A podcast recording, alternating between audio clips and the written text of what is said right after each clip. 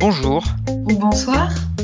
Bienvenue sur Le Temps d'un Lapin, le podcast qui parle de la kinésithérapie, du soin et de la science. Mais pas trop longtemps. Juste le temps d'un lapin. Après avoir fait une entorse à la galanterie en commençant par les garçons, c'est aujourd'hui au tour de Marie de nous parler d'un cas clinique qu'elle a voulu partager avec nous. Bonjour à tous. Bonjour Marie. Bonjour Vincent. Tu es prête? Oui, c'est toi qui m'interroges aujourd'hui. Alors, est-ce que tu peux nous décrire ce cas et comment il est arrivé chez toi et qu'est-ce que tu as fait avec? Euh, C'est un patient, c'est un patient qui a consenti à ce que je partage euh, son histoire. D'abord, je pensais que c'était important de le préciser. Euh, c'est un patient qui est arrivé pour une rééducation pour tendinopathie de l'épaule gauche, ce qui était précisé ainsi sur l'ordonnance. Euh, sans examen, une radiographie, une échographie qui était prévue, programmée euh, pour, je crois, une quinzaine de jours, un mois peut-être après euh, notre première rencontre. J'ai pas les dates en tête. Alors, c'est un patient qui s'est présenté en décrivant une douleur d'épaule qui irradiait dans tout le membre supérieur avec des élancements, un engourdissement. Ça, c'était presque permanent réveil la nuit, mais pas forcément un horaire inflammatoire, tu vois, plutôt euh, quand il se tournait ou quand, euh, quand il bougeait. C'était pas la douleur qui le réveillait, c'était plutôt le mouvement. Et plutôt puis, mécanique, quoi. Oui, plutôt mécanique. Moi, j'avais exclu, euh, j'avais exclu la douleur inflammatoire vu ce qu'il décrivait. Et puis, en plus de ça, lui, il vivait, il décrivait une douleur aiguë en plus, euh, lors des mouvements, euh, lors des mouvements rapides, des mouvements brusques et des mouvements de fin d'amplitude vers le haut, c'était typiquement euh, rattraper un truc qui est en train de tomber au bout de la table, c'était compliqué. Ça faisait, ça faisait mal brutalement, ça faisait vraiment une, une, douleur vive qui mettait un petit peu de temps à passer. Et puis sur les positions prolongées, le bras en suspension, je pense à la voiture notamment, c'est un patient de 38 ans au moment où je le rencontre, qui fait du rugby deux heures par semaine depuis des années, qui pratique aussi le football mais de façon beaucoup plus occasionnelle, euh, qui a un métier euh, sans port de charge, plutôt sédentaire, une heure de voiture par jour, ce qui là lui pose problème avec la douleur.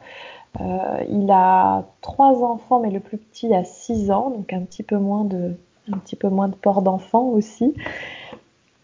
Euh, il a eu, euh, alors il, euh, il, cible très clairement le départ de la douleur. Deux mois avant notre rencontre, il a fait un plaquage avec des copains du rugby sans être échauffé. Il a eu mal à l'épaule, un peu mal à l'épaule à ce moment-là. C'était pas extraordinaire sur le moment. En revanche, les trois jours qu'on suivi, il a eu vraiment mal. Et puis la douleur, elle s'est petit à petit calmée, résorbée, elle est devenue plus sourde, plus discrète. Il s'est dit que ça allait passer. Euh, il a eu une phrase que je garde en mémoire où il m'a dit, de toute façon, vous savez, euh, passé 35 ans, euh, on est tous cassés partout, on finit tous par s'abîmer, par se blesser. Ça, c'est typiquement le genre de phrase qui, moi, me met un peu au défi parce que j'aime pas la fatalité, j'aime pas cette idée qu'on va se faire mal. J'ai l'idée que ça potentiellement ça accélère le risque de se faire mal justement. C'est aussi une affirmation très fréquente dans le milieu du rugby. Ils sont tous là à dire que passé un certain âge, euh, ils pourront plus jouer comme avant et, et qu'ils doivent rentrer euh, dans le rang, rentrer à la maison. Ouais, c'est possible. c'est ce que euh, c'est ce que lui disait. Euh, alors j'extrapole peut-être, hein, mais parce que ça fait un moment, ça fait longtemps qu'on s'est quitté. Mais euh, mais c'est ce que lui disait que peut-être peut-être c'était la fin en fait. Et il le disait avec tristesse. Or pour le coup là c'était vraiment c'était vraiment un mouvement. C'était un mouvement en force, sans échauffement, en dehors du contexte du sport. Et j'avais pas envie qu'il arrête pour ça. Donc, lui s'est dit que ça allait passer, que de toute façon les douleurs il en avait connu, que ça allait, euh, qu'il n'y avait pas de raison, ça, qu'il n'y avait pas de raison, ça ne s'arrête pas tout seul. La douleur a diminué et puis euh, ce qui l'a embêté, ce qui l'a amené à consulter, c'est qu'en fait elle ne cessait pas complètement. À chaque fois qu'il refaisait un geste brusque, un geste rapide en fin d'amplitude, qui se rattrapait, qui perdait l'équilibre, et ben la douleur repartait de plus belle avec de nouveau des douleurs vives, de nouveau des douleurs aiguës et qu'il n'arrivait pas à se sortir de ce cercle-là. Donc c'est comme ça qu'il est arrivé. Pas simple. Son objectif à lui, ben, c'est quelque chose que je fais depuis un peu plus d'un an maintenant. Je leur demande qu'est-ce que vous attendez de moi, qu'est-ce que vous voulez? Son objectif à lui, c'est je ne veux plus avoir mal je, lui ai demandé dans six mois euh, où est-ce qu'il se voyait, comment est-ce qu'il se voyait. Il m'avait dit bah dans six mois, j'espère bien que ce sera passé et que j'aurai pas mal. Moi, je pense que dans six mois, j'aurai plus mal. Donc ça, c'était assez positif. Euh, ça me surprend de relire son bilan parce qu'en fait, euh, j'ai pas noté d'objectif de sa part par rapport au sport. Donc vraiment, ce qui est arrivé en premier lieu, c'était la douleur qui était vraiment envahissante chez lui, qui était c'était compliqué la nuit, il dormait pas bien, c'était compliqué comme il le disait, de gérer les enfants, pas forcément matériellement, mais que quand t'as mal, t'es fatigué, quand il y a beaucoup de travail avec les enfants, euh, c'est pas évident non plus, ce que je peux tout à fait entendre. Donc euh, bon, moi j'étais partie pour travailler avec lui sur la douleur et puis euh, ne pas oublier l'objectif de le faire mentir avec cette histoire de blessure au rugby et de, de l'y ramener d'une manière ou d'une autre. Au niveau du bilan, c'est troublant a posteriori parce que maintenant que je me relis et que j'ai toute l'histoire et toute l'historique sous les yeux, je me dis que j'aurais pu faire les choses autrement. Alors en tout cas, moi je me suis concentrée sur l'épaule à ce moment-là parce qu'il y avait clairement pour lui un événement déclencheur au niveau de l'épaule. Il y avait euh, un manque d'amplitude, une limitation d'amplitude, mais à cause de la douleur en flexion, en abduction, il n'y avait pas de limitation sur les rotations externes, rotation interne limitée par la douleur également. Euh, J'avais pas d'argument en faveur d'une atteinte tendineuse parce que euh, finalement tous les mouvements étaient douloureux. C'est-à-dire que bon, je sais pas comment toi tu testes les épaules, moi j'ai un arsenal de tests assez limité que j'essaye de d'étoffer en ce moment. Mais de toute façon, quoi qu'il fasse, tout mouvement résisté à ce moment-là était douloureux. Tu, as fait le, screening des, des différents euh, tests tendineux, tests euh, de conflit qu'on a sagement appris à l'IFMK bah, J'en ai oublié la moitié. Euh, j'ai dû faire un test de job, j'ai dû faire un palm-up, j'ai fait le test en, en adduction, je crois, si mes souvenirs sont bons. Mais ça me semblait, c'était pas spécifique en fait, ça me semblait pas spécifique. Il avait la même douleur dans tous les mouvements, quelle que soit la façon dont je pouvais mettre une résistance. Et j'avais pas un test plutôt qu'un autre euh, qui me renvoyait quelque chose de clair. Sur des épaules comme ça, qui durent depuis déjà un moment et qui sont très douloureuses, j'ai longtemps travaillé avec des triggers, des points gâchettes, et c'est souvent ce que je vais voir en premier lieu parce que c'est ce qui me donne en général le meilleur résultat le plus rapidement possible et ce qui me permet de prendre du temps pour faire mon bilan et discuter. Et quand ils sortent, comme j'ai bien appuyé, ils ont senti qu'il s'est passé quelque chose et en général ils ont moins mal. Ça m'embête beaucoup d'avoir appris récemment qu'a priori, il n'y a pas d'effet supérieur à un placebo des triggers, parce que c'était quelque chose qui m'aidait bien. Effectivement, c'est un patient qui avait euh, tout le complexe musculaire autour de l'épaule complètement contracturé. tu vois le, principe, le patient qui a mal et finalement il y a tout qui se fige, le trapèze qui se rétracte, les rhomboïdes, l'infraépineux, le petit rond, enfin dans, un état, dans un état euh, innommable, je dirais. Et euh, la bord musculaire, c'est quelque chose qui me, qui moi me rassure au niveau des épaules. Alors c'est rarement ce qui fait mal, c'est rarement le problème, mais c'est souvent ce qui me permet d'obtenir, à la, à la fois moi de prendre le temps de me sentir en confiance et à la fois euh, de montrer aux patients qu'il y a des choses qui peuvent changer et qui changent assez rapidement. Je sais, c'est quelque chose que j'essaye de faire évoluer. Je commence à y arriver doucement. Donc ce premier jour euh, où on s'est vu, on a fait le bilan, j'ai pris le temps de travailler un peu sur les triggers et il a été euh, vraiment mieux pendant 48 heures. Pratiquement plus de douleur en fait. D'accord. Donc on a fait la même chose mais sur un temps plus long, parce que sur le bilan, il y avait le temps d'interrogatoire, le temps d'examen, et puis euh, j'ai commencé à retravailler un petit peu à l'effort, parce que je vais pas, je, fais pas que de masser non plus, heureusement, et puis euh, de réintroduire un petit peu de mouvement, de commencer. Alors, je fais pas beaucoup de mobilisation passive, par contre, bah, des mouvements répétés en, en supprimant la pesanteur ou en mettant une petite décharge de pesanteur, du travail en position zéro, euh, coiffe en position courte pour pas que ça tire, du renforcement de coiffe On a commencé ça tranquillement sur une période de 30 minutes. Et puis, euh, bon, bah, quand je l'ai revu ensuite, euh, là pour le coup, c'était pas du tout le même résultat que la première fois. La première fois, on avait fait 5 minutes, il avait été mieux pendant 48 heures. Là, on fait une demi-heure, massage décontracturant, trigger, renforcement, mobilisation, activer tout le truc où je pensais que j'allais pouvoir l'emmener plus loin. Et non, là, pour le coup, non, il a été plus douloureux, il a eu des courbatures, il a retrouvé l'engourdissement qui est revenu. Il a eu, sur euh, l'espace de 5-6 jours, une journée vraiment mieux. Alors par contre, le reste du temps, ça a été un peu galère. Donc là, j'ai attaqué un petit peu moins fort en manuel, un peu plus d'exercice, un peu plus léger, un peu plus répété. Et puis globalement, euh, ça a continué comme ça pendant 4 ou 5 séances. Alors c'est vrai qu'à me relire, je me dis qu'au niveau du diagnostic, c'était pas très précis, donc forcément peut-être que ça ne risquait pas de marcher ça, nous a amené comme ça, 5, 6 séances où on essayait des trucs, où j'avais l'impression d'être dans le bon sens. Une fois ça marchait un petit peu, puis ça marchait plus, puis ça revenait, il avait mal. Et puis euh, ce que je faisais encore, ce que je fais encore parfois, je lui ai proposé d'essayer des ultrasons. Parce que j'ai encore un appareil d'ultrasons avec un vibreur, donc qui a un petit effet gate control qui en, en général apporte un, un soulagement léger dans, alors, l'ultrason, pour le coup, c'est une technique euh, que j'utilise de moins en moins, tout simplement parce qu'elle a potentiellement des effets secondaires et que elle n'a absolument pas montré d'intérêt supérieur à un placebo. La pirouette qui me permet de continuer à le faire quand je ne sais pas quoi faire et que je ne sais pas où je vais, c'est que j'ai pris le parti de dire aux patients que d'après la science, ce n'est pas plus intéressant qu'un placebo. Donc, on va essayer. Et que si ça marche vraiment pour lui, eh ben on va poursuivre. Si lui, ça lui convient et ça lui apporte quelque chose de plus que ce que moi je faisais jusqu'à présent qui n'apportait rien, bon, évidemment, j'étais pas sur le bon diagnostic, donc forcément, ça pouvait pas marcher. Mais enfin bon. C'était pour nuancer ton super cas clinique de la mort où tout va bien et où en trois séances c'est torché. T'inquiète, je te euh, sortirai des cas, des cas cliniques euh, après. Ça marche. Là, c'est pas le cas parce qu'il est vraiment intéressant ce cas-là et enfin, le patient était, est vraiment très intéressant et, le cas à terme, il est intéressant. En tout cas, pour moi, il a été très instructif.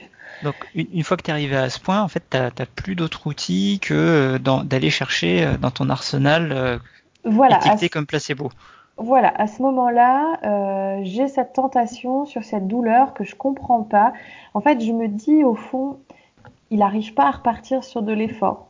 C'est-à-dire que c'est un patient qui est très costaud, qui, a le niveau euh, au niveau du sport, euh, voilà, qui bah, c'est un rugbyman quoi. Il a, il a 38 ans, ça fait des années qu'il fait du rugby, il a le corps pour, il a la musculature pour.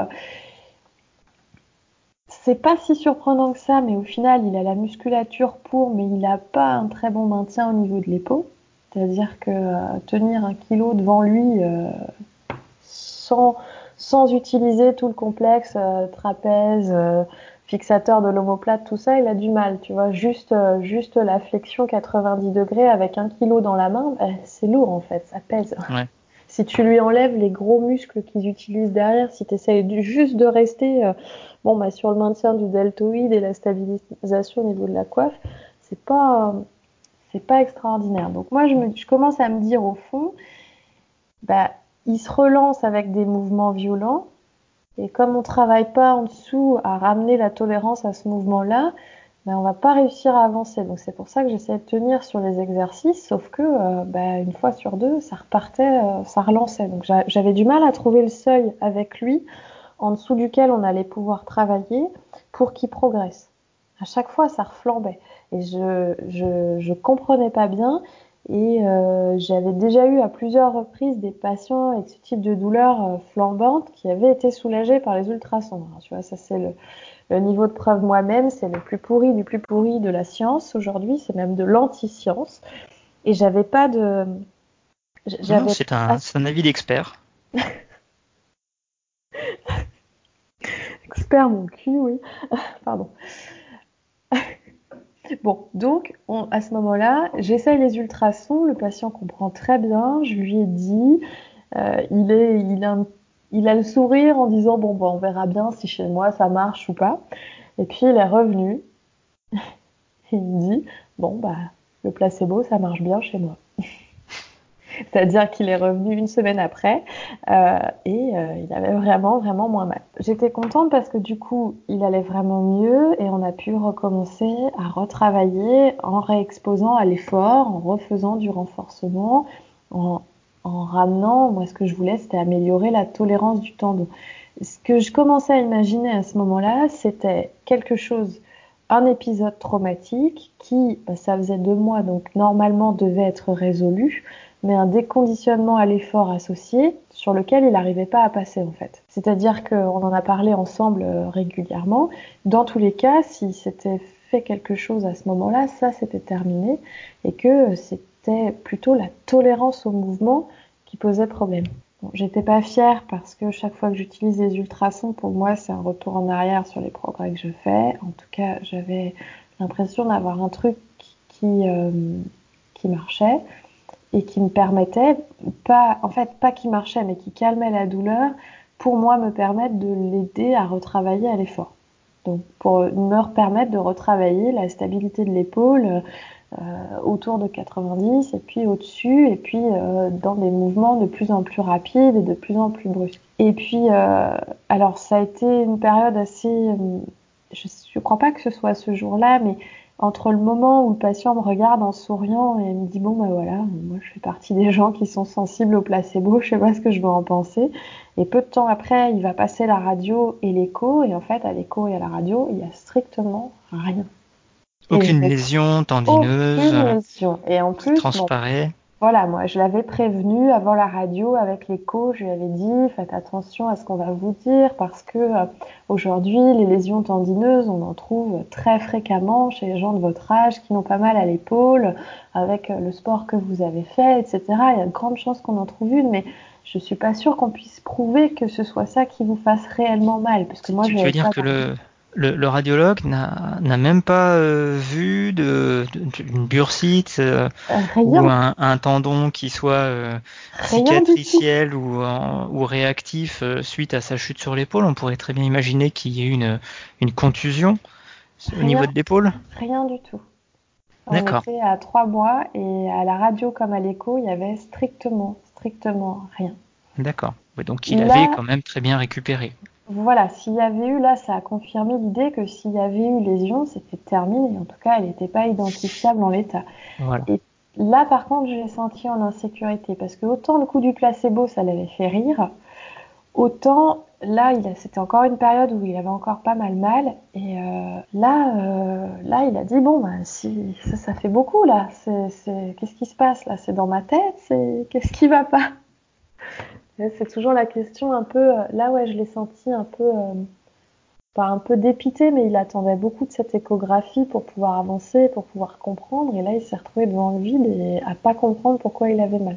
Et où là, moi, j'avais pas forcément de réponse à lui donner, à part le fait que je pensais que bah, ce qui, s'était passé, quoi qu'il se soit passé, c'était stabilisé et guéri et que maintenant c'était plutôt un phénomène douloureux au-dessus duquel il n'arrivait pas à passer parce qu'il avait fait moins de sport, parce qu'il avait fait attention à son bras et que nécessairement il fallait qu'il se réhabitue à l'effort et ce qu'on n'arrivait pas à faire parce que euh, toutes les, tous les 15 jours il y avait euh, un banal mouvement euh, sur le côté et ça relançait le truc et il avait mal pendant deux ou trois jours. Après, moi, je me suis reposé question parce que évidemment, c'était un peu comme on avait eu au début, c'est-à-dire qu'on a eu un très bon résultat après la séance, la première séance d'ultrason, et puis après deux ou trois, le résultat était vraiment moindre, et puis on revenait sur euh, le même type de douleur euh, qu'auparavant.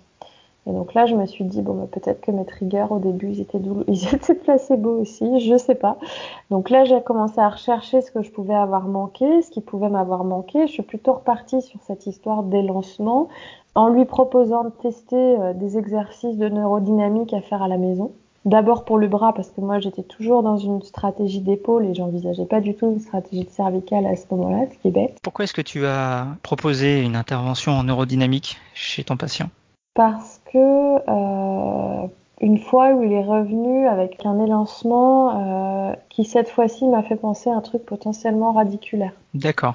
Donc je me suis dit, est-ce que je me, je me, suis demandé si du coup en, en, allant voir un peu plus loin, du côté plutôt neuro, on n'aurait pas quelque chose à, à travailler. D'accord.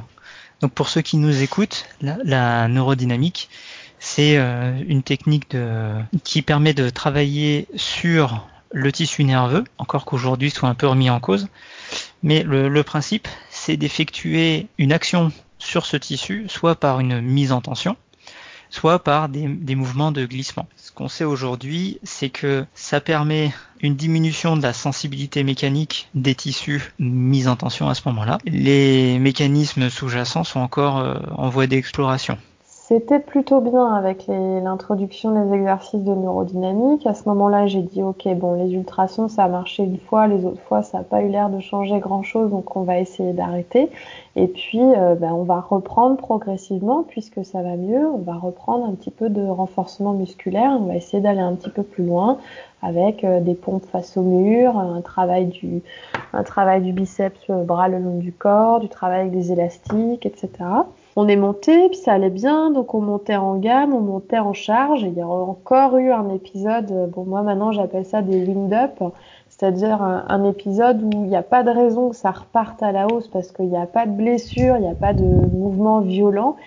C'est une réaction douloureuse disproportionnée par rapport à la sollicitation, mais qui est extrêmement difficile à vivre. À ce moment-là, effectivement, la douleur irradiante est revenue.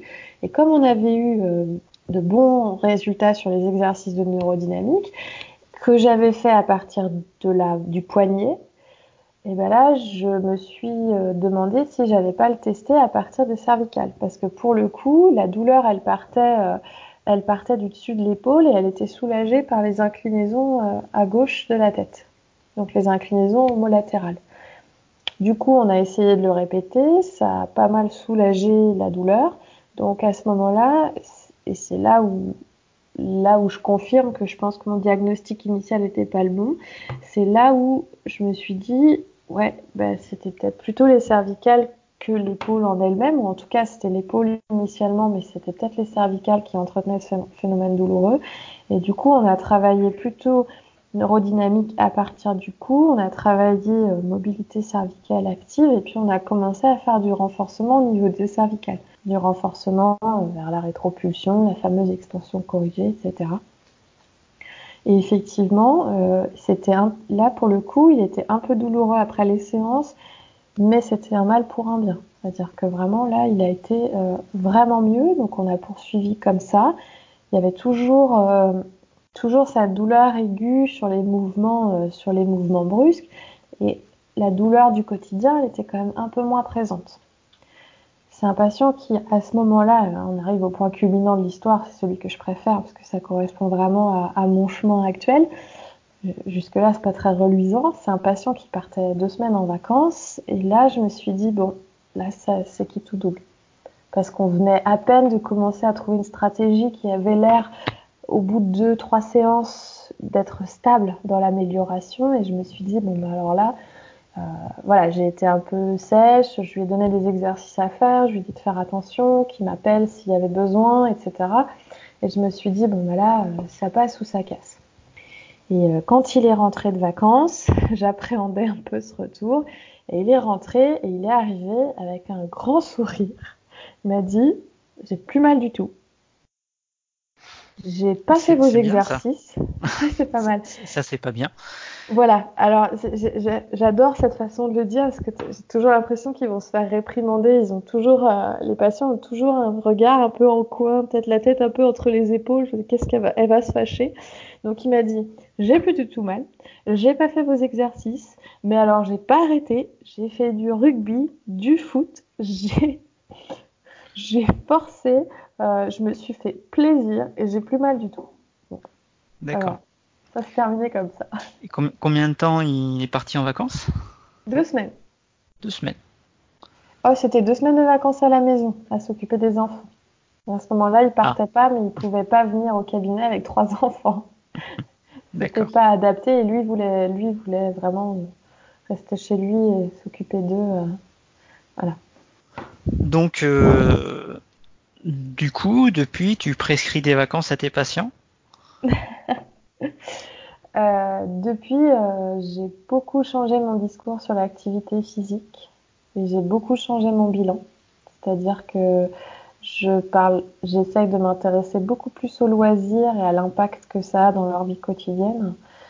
et, et, de, dès le départ, leur proposer un accompagnement vers la reprise de leur sport. Quand je peux, je le fais pas à chaque fois, mais quand c'est possible, de parler du sport dès le début et d'essayer de d'essayer de faire en sorte que, en plus de la rééducation, ils aient une activité à eux en parallèle, qu'ils puissent euh, exercer avec plaisir et juste pour le plaisir.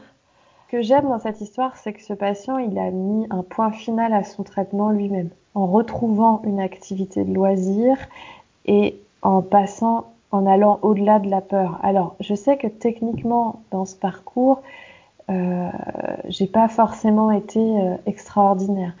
Euh, par contre, je me souviens très bien des discussions qu'on a eues sur cette histoire de pourquoi la douleur et cette histoire de ces histoires de peur.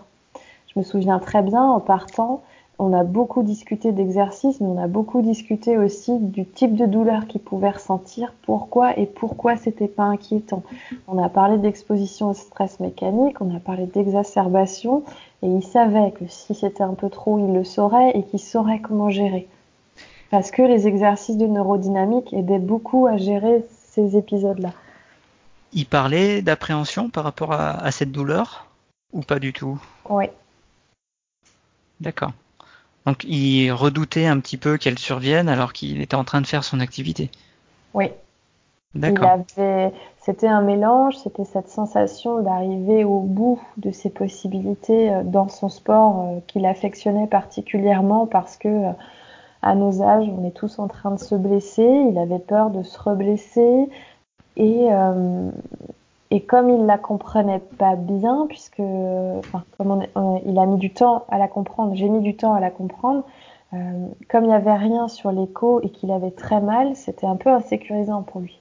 Il avait peur de se blesser sans s'en rendre compte. Il avait peur de faire un mouvement de trop. C'est vrai qu'il y avait eu des mouvements. euh, moi, j'aime pas trop cette idée du faux mouvement parce qu'ils sont toujours en train d'avoir peur. En fait, ils sont toujours en train de se contrôler. Et typiquement dans le rugby, euh, tu peux pas contrôler quoi. Enfin, je sais pas, je connais peut-être pas assez bien le rugby. Bah, voilà. Tu vas pouvoir t'inscrire l'année prochaine? C'est ça. Moi, j'aurais trop de trucs à m'inscrire. C'est la rentrée, tu peux en profiter. Si aujourd'hui tu revoyais ce, le, le même patient avec le même historique, qu'est-ce que tu changerais? Je crois que je me poserais beaucoup plus tôt pour vraiment discuter euh, de ses croyances par rapport à son épaule, vraiment reprendre l'historique, entendre sa peur différemment. Je pense que j'irais moins vite au créneau. Je pense que j'essaierais moins vite. Aujourd'hui, j'ai moins d'urgence à faire vite quelque chose. Donc, je serais peut-être pas allée chercher du trigger tout de suite. J'aurais peut-être attendu un peu avant d'aller chercher des ultrasons. J'aurais peut-être, euh, j'aurais peut-être essayé de le, de le rassurer plus tôt par rapport à sa douleur, par rapport au mécanisme, par rapport au fait que euh, ça allait mieux. Peut-être qu'aujourd'hui, j'aurais vu les choses autrement plus tôt. Du coup, j'ai tendance maintenant à regarder plus facilement d'emblée épaules et cervicales à la fois, ce que je faisais un peu moins auparavant.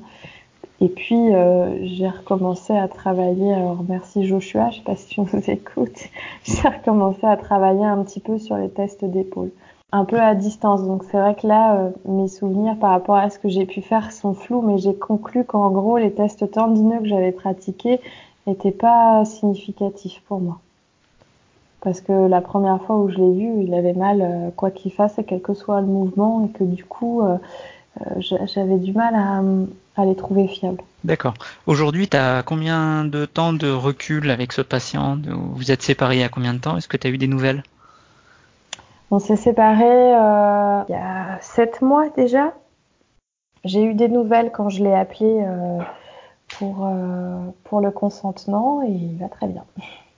D'accord. Il a repris complètement très, le très rugby. euh, Alors, je lui ai pas demandé, mais il n'a pas du tout évoqué euh, de difficultés. Il m'a dit ça va très bien, il n'y a pas de souci. Merci Marie pour euh, ton cas qui est très intéressant, qui nous montre que quand on est kiné, on a besoin de prendre un peu de recul sur ce qu'on fait et que parfois l'expérience euh, nous met la- une petite claque Ouais, c'est pas et évident. que c'est pas évident. T'as- je pense, je trouve que tu as bien su rebondir dessus, que tu as appris des choses Ouais. et que tes patients vont très probablement en bénéficier derrière, en profiter.